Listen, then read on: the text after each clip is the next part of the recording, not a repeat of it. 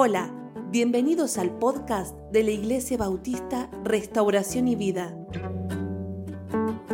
con el pastor Miguel Noval.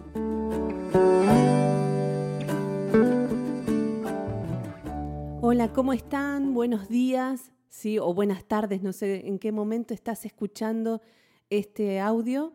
Eh, mi nombre es Laura, sí, soy la esposa de Miguel y hoy nos toca un nuevo tema, empezamos un nuevo mes, hoy es 2 de agosto ya y vamos a comenzar a tener nuestros devocionales acerca del el libro de Isaías. ¿sí? Hoy vamos a comenzar con Isaías capítulo 1, ¿sí? vamos a leer desde el versículo 1 hasta el 9. Y elegimos ¿no? este libro tan hermoso, tan eh, lleno, tan tan grande en la cantidad de cosas que podemos descubrir porque nos va a acercar hacia el Evangelio. ¿sí? Ustedes van a ver que el apóstol Pablo, por ejemplo, habla muchísimo referido al profeta Isaías. Isaías era un profeta que estaba en Judá. ¿sí? Vamos a ver, vamos a, a meternos en la lectura de este pasaje. Dice así, Visión de Isaías, hijo de Amós, la cual vio acerca de Judá y Jerusalén en días de Usías, Jotán, Acaz y Ezequías, reyes de Judá. Ven acá, vemos a Isaías, un profeta que estaba en Judá. Bien. Y vamos a leer el versículo 2, que dice así, Oíd, cielos, y escuchad tú, tierra, porque habla Jehová, crié hijos y los engrandecí, y ellos se rebelaron contra mí. El buey conoce a su dueño y el asno el pesebre de su señor. Israel no entiende, mi pueblo no tiene conocimiento. Oh gente pecadora, pueblo cargado de maldad, generación de malignos, hijos depravados. Dejaron a Jehová, provocaron a ir al Santo de Israel, se volvieron atrás. Y me gustaría parar acá, porque es tan fuerte este primer pasaje, este, este como el principio del libro, es tan fuerte que uno quisiera que Isaías hubiera empezado con eh, lo hermoso que es el Señor, eh, qué grandes cosas tiene Dios con Israel, con Judá, y, un, y porque Judá era la tierra y Jerusalén era la tierra de los reyes y de los grandes triunfadores y conquistadores de Israel. Y empieza tan, tan como a lo bestia, ¿no? Como diríamos, tan fuerte que, hay, que, que nos impacta. ¿Por qué nos impacta? Porque estamos acostumbrados a oír el mensaje de Dios desde qué? Desde que yo me sienta bien, desde una buena noticia, dame, dame una buena noticia. No esperamos oír esto, no esperamos una corrección. ¿Cuántas veces cuando hemos escuchado el Evangelio se empieza a hablar desde los regalos y desde los beneficios que podemos adquirir? ¿No? Y, para comparar con el Señor, cuando el Señor Jesucristo comienza su ministerio, ¿no? Eh, cuando estaba en Galilea, Él comienza a predicar acerca del arrepentimiento y dice, ¿no? Arrepentíos porque el reino de los cielos se ha acercado, ¿no? Y, esta intención de Isaías, cuando empieza a hablar y cuando empieza a hablarle, ¿no? a, a Israel, que a mí me gustaría que vos puedas hacer a través de estos devocionales esto. Esto el Señor me lo está hablando a mí. Esta palabra es para mí, ¿sí? Porque si yo no me pongo en este, en este lugar, eh, siempre voy a ver como que esto es para otro. Pero en este momento el, el profeta va a estar hablando acerca de el arrepentimiento, acerca de nuestra nuestra condición y para poder entrar en este arrepentimiento yo tengo que ver desde dónde me ve el Señor. Y, y, Dios a mí me va a ver como alguien rebelde. Básicamente, lo primero que vamos a encontrar delante del Señor es mi condición de rebeldía. Ven que dice, crié hijos y los engrandecí, y ellos se rebelaron contra mí. Cuando yo me presento delante del Señor, tengo que entender que Él me ve rebelde y, nosotros estamos tan cargados de victimización, cargados de que, bueno, no soy tan malo, no soy tan desastroso y eh, lo único que puedo ver es que en mí hay algo bueno, nunca voy a poder entender, nunca voy a poder entender de qué lugar me ve el Señor y por qué necesito su salvación. Porque, como les decía recién hace un principio, el Señor Jesucristo arrancó su ministerio diciendo así, arrepentíos porque el reino de los cielos se ha acercado. ¿Que no me lo puede dar así el Señor? ¿No me puede dar el reino de los cielos? No. Para acercarme a Dios tengo que conocer mi, eh, mi estado. Y mi estado parte de que desde que Dios me ve a mí rebelde, ¿sí? Dice, el buey conoce a su dueño, el asno, el pesebre de su señor, Israel no entiende, mi pueblo no tiene conocimiento. Entonces una de las cosas que yo tengo que verme delante del Señor es como yo no me la sé toda, yo no, no entiendo a Dios. Muchos, muchos de nosotros que hace años tal vez estemos en el Evangelio o que hace años que conocemos a Dios y que nos acercamos, a mí muchas personas me han dicho, yo conozco a Dios desde muy chica y siempre tuve a Dios en mi corazón. Pero esa, esa forma de pensar que hemos tenido nos va a generar un límite en nosotros. ¿Por qué? Porque la mirada de Dios es al revés.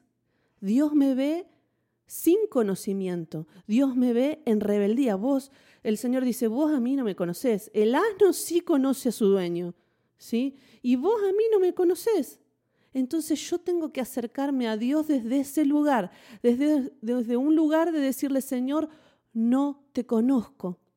Porque lo primero que tengo que tratar en su presencia es mi rebelión, es mi rebelión si estos conceptos no van quitándose de nuestro corazón, de nuestra cosmovisión, desde nuestra manera de ver la vida, es muy difícil después entender por qué Dios me corrige. Nosotros decimos, uy, ¿por qué me pasan estas cosas? ¿Qué mal he hecho yo en la vida para merecer esto? Entonces, esa forma de pensar que tenemos lo que hace es que yo no pueda entender a Dios. ¿Por qué Dios me dice a mí que no tengo conocimiento, de que yo no lo conozco? ¿Por qué me dice?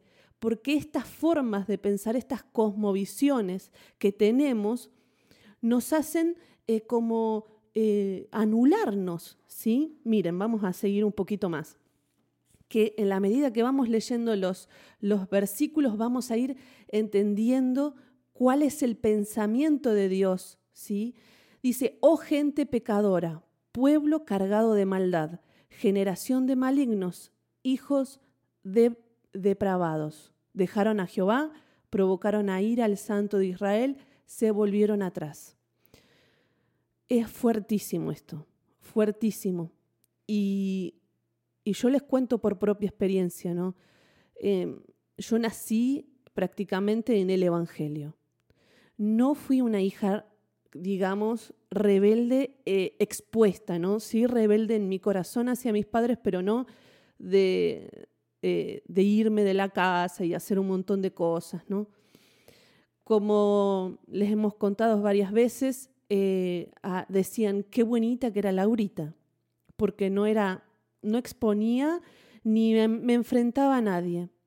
Cuando el Señor me llama al arrepentimiento, y, y yo entiendo esto, cómo me ve Dios, yo delante del Señor tuve que arrodillarme y decir, Señor, yo soy pecadora. Yo tengo maldad en mi corazón. Yo vengo de una generación de gente maligna. Y acá, miren, hay tanto, tanto, y es tan fuerte que decir todas estas cosas, ¿sí? Rompe algo tan fuerte en mi vida, esta forma de pensar.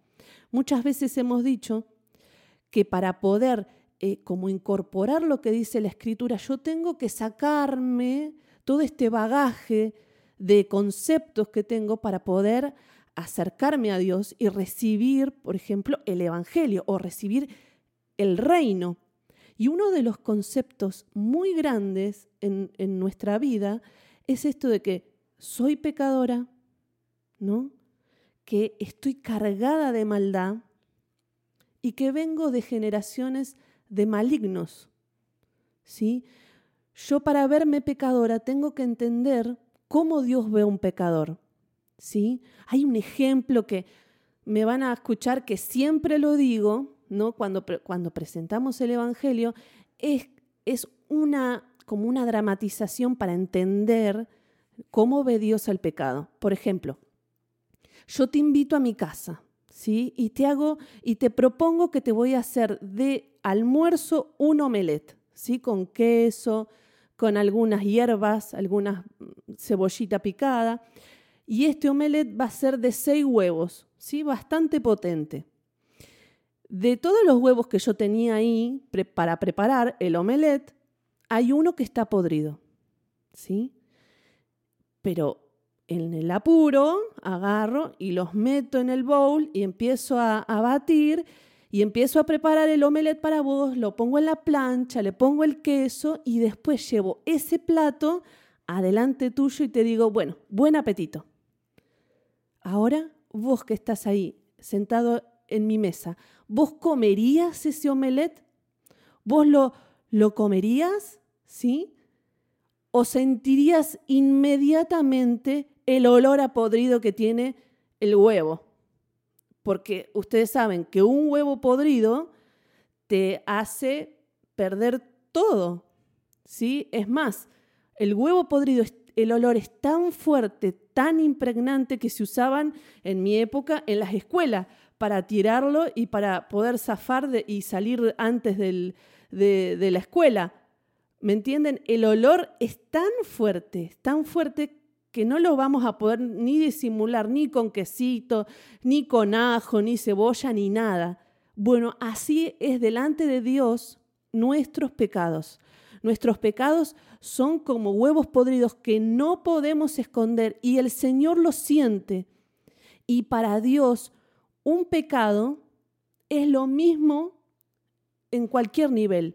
Para Dios el pecador es aquel que hace homicidio, es aquel que eh, maldice a sus padres, es aquel que comete adulterio, pero también es aquel que odia, el que aborrece a su hermano, ¿sí? el que miente. Delante de Dios los pecados no tienen niveles como los consideramos nosotros.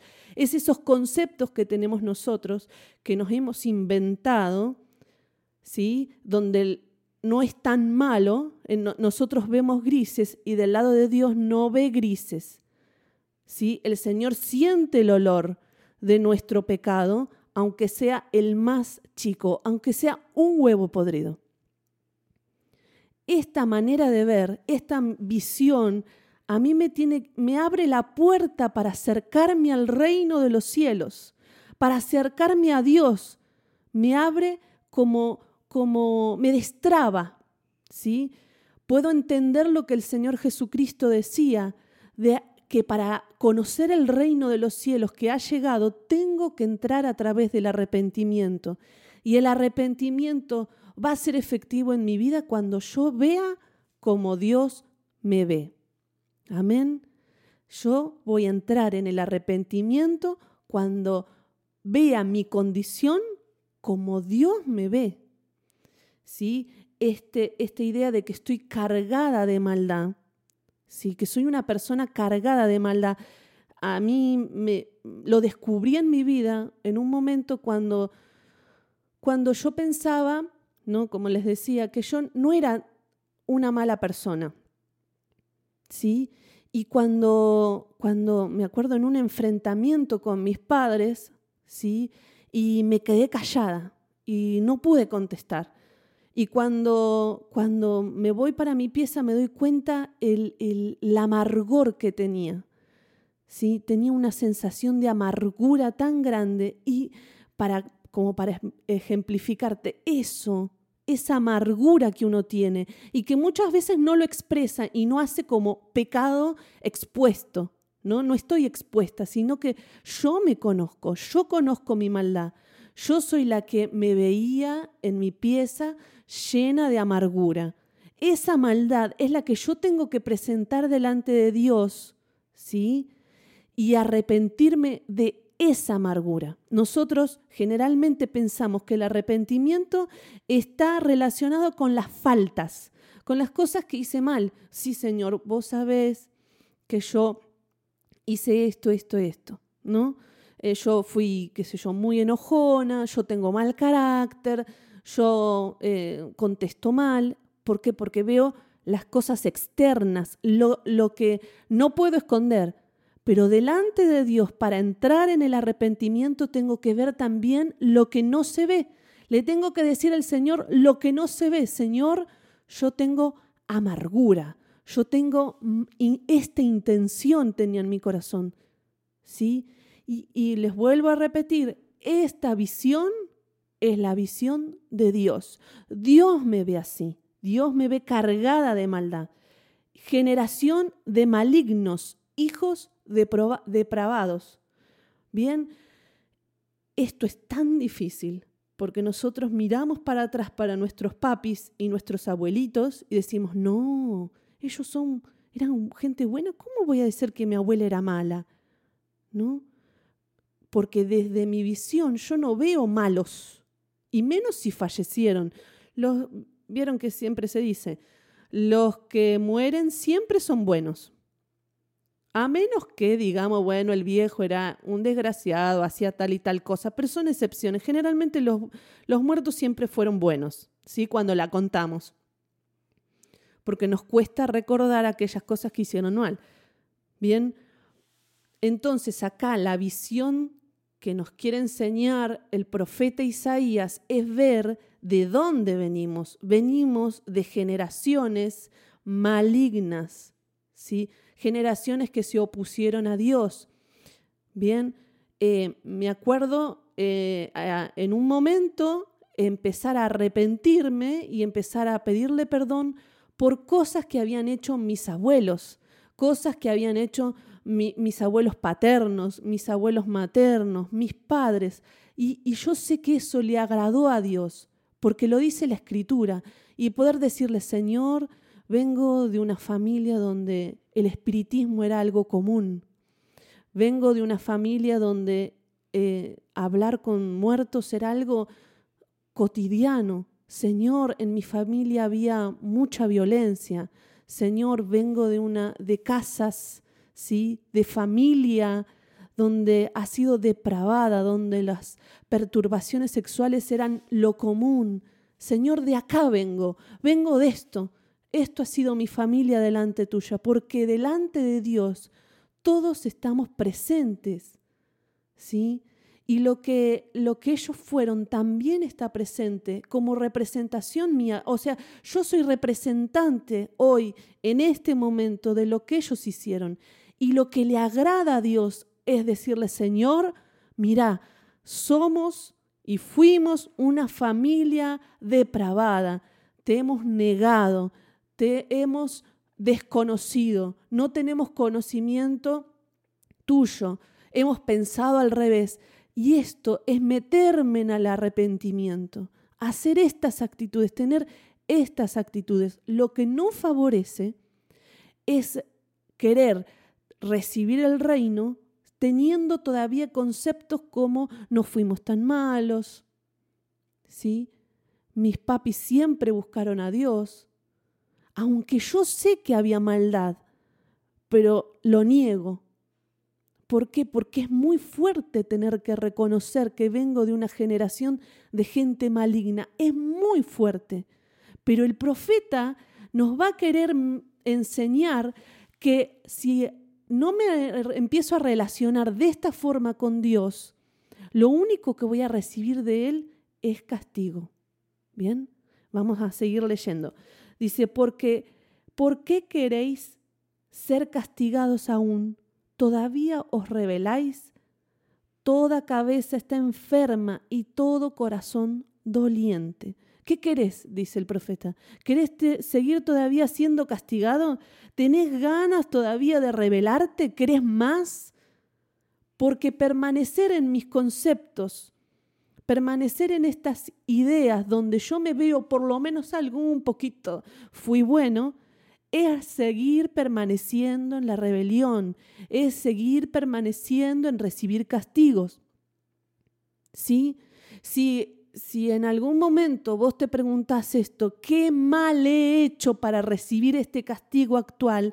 Bueno, empezá a leer el profeta Isaías y empezá a arrepentirte desde lo profundo de tu corazón. ¿Sí? Porque siempre vas a... Es como que nosotros nos negamos, pero en realidad conocemos qué es lo que pasó en mi vida personalmente, qué es lo que yo sentía y qué es lo que se vivía en la casa. Vamos, seamos sinceros, dice el Señor, que tenés ganas todavía de esconderte para no recibir el, el, garrotazo, tenés ganas. todavía tenés ganas, si toda la cabeza está enferma y el corazón está doliente, ¿sí? Muchas veces, cuando hemos hablado con personas y le decimos, y sabemos que andan mal, porque las cosas andan mal en la casa, nos dicen, sí, estamos bien, pero si tenés el corazón doliente, tenés la cabeza enferma, pero nosotros decimos, estamos bien. ¿Me entienden? Nuestras actitudes es seguir así, seguir estando mal. Sigo, sigo porque si no me, me emociono con lo que estoy hablando. Dice, desde la planta del pie hasta la cabeza no hay en él cosa sana, sino herida, hinchazón y podrida llaga. No está, no está curada, ni vendada, ni suavizada con aceite. Bien, o sea, ¿qué es lo que yo te recomiendo y qué es lo que yo hice? Agarrar este texto, agarrar la Biblia, arrodillarte y empezar a decir, las palabras, ¿no? O sea, eh, parafraseado como vos hables, ¿no? No es una mera repetición, sino como entender lo que estás diciendo y decirle, Señor, yo lo que soy, soy todo podrido. Bien, no tengo en mí una cosa sana. En realidad de mí no se salva nada. Yo te necesito. Yo te necesito.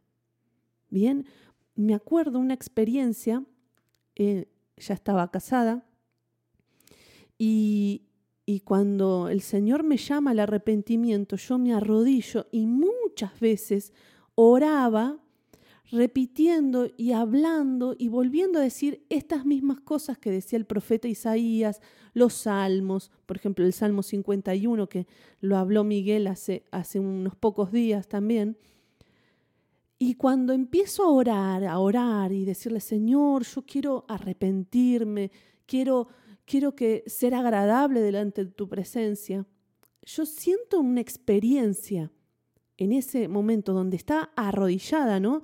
Mis rodillas estaban en el piso frío y mi cabeza estaba apoyada contra el piso, pero yo sentía que mi pera y mi cara estaba para arriba. Como vieron cuando los nenes vos los retás, y les cuento qué es lo que hacía mi mamá. Mi mamá no solo me corregía por lo que había hecho mal, sino que me corregía porque después de que ella me, me, daba la corrección, la miraba mal, le miraba así con una cara desafiante. ¿Vieron cuando los hijos te miran así? Y, y encima me corregía. Y le digo, ¿por qué me pegas? Porque me estás mirando mal. Bueno, esa misma cara de desafiante, de a mí no me vas a domar. Bueno, esa cara yo sentía cuando me estaba arrepintiendo. Y ahí me di cuenta cómo era mi corazón. Mi corazón seguía siendo esa persona rebelde y estaba orando, mi boca estaba diciendo, Señor, me arrepiento, pero mi corazón era un corazón de rebeldía. Mi pera estaba mirando para arriba porque seguía siendo rebelde. ¿Me entienden? Entonces, ahí empecé a llorar, a llorar, a buscar al Señor y decir, Señor, me rindo, me rindo totalmente. No quiero ser así, limpiame de esta maldad. Y el Señor me transformó porque pude conocer realmente mi corazón. Y yo hoy te invito a eso, a que te conozcas, a que digas, así me ve el Señor, me ve, ¿cómo me ve? De la planta hasta los pies, ¿sí? No hay cosa sana en mí, Señor, sino que estoy totalmente herida, tengo un hinchazón y tengo la llaga que está podrida, ¿sí? No tengo nada curado, te necesito, te necesito, Señor. ¿Sí? ¿Me entienden? Cuando empieces a hacer esto y empieces a trabajar la visión de Dios en tu vida desde esto, ¿no? Desde la visión del pecado, vas a poder descubrir la puerta del arrepentimiento que te va a llevar al reino de los cielos. ¿Sí? Dice versículo 7, vuestra tierra está destruida, vuestras ciudades puestas a fuego, vuestra tierra delante de vosotros comida por extranjeros y asolada como asolamiento de extraños. Y queda la hija de Sión como enramada de viña y como cabaña de melonar, como ciudad asolada. Si Jehová de los ejércitos no nos hubiera dejado un resto pequeño, como Sodoma fuéramos y semejantes a Gomorra. Todavía, todavía hay una oportunidad para nosotros. Todavía hay una oportunidad, pero vos tenés que verte, yo me tengo que ver, nos tenemos que ver como una ciudad desolada. Mi casa, ¿cómo está mi casa? No estamos perfectamente, andamos bien, las cosas van bien, con mi marido las cosas van bien o con mi esposa. No, la verdad que lo que hay es que mi tierra está destruida, las cosas se están quemando, ¿sí? Eh, al final el que manda es otro, siento que el que manda acá es otro y no soy yo, no tengo control de mi casa, no tengo control de mi vida. Así te tenés que presentar delante del Señor. Pedile ayuda, buscalo, decirle, Señor, estoy asolado, estoy asolada. Si no fuera porque vos me sostenés, estaría destruida totalmente. Y así te tenés que acercar al Señor, no desde yo soy bastante bien, o como una vez le dijeron a mi pastor, me acuerdo, a mi pastor le dijeron, yo desde niño soy amigo de Dios. ¡Wow! ¡Qué impresionante! ¿Sí? Nos consideramos que al nivel de Abraham soy amigo de Dios. ¿Y tu casa? ¿Y tu esposa y tu esposo cómo están? ¿Tus hijos cómo están? ¿Qué te pasa que se te mueven las, cosas?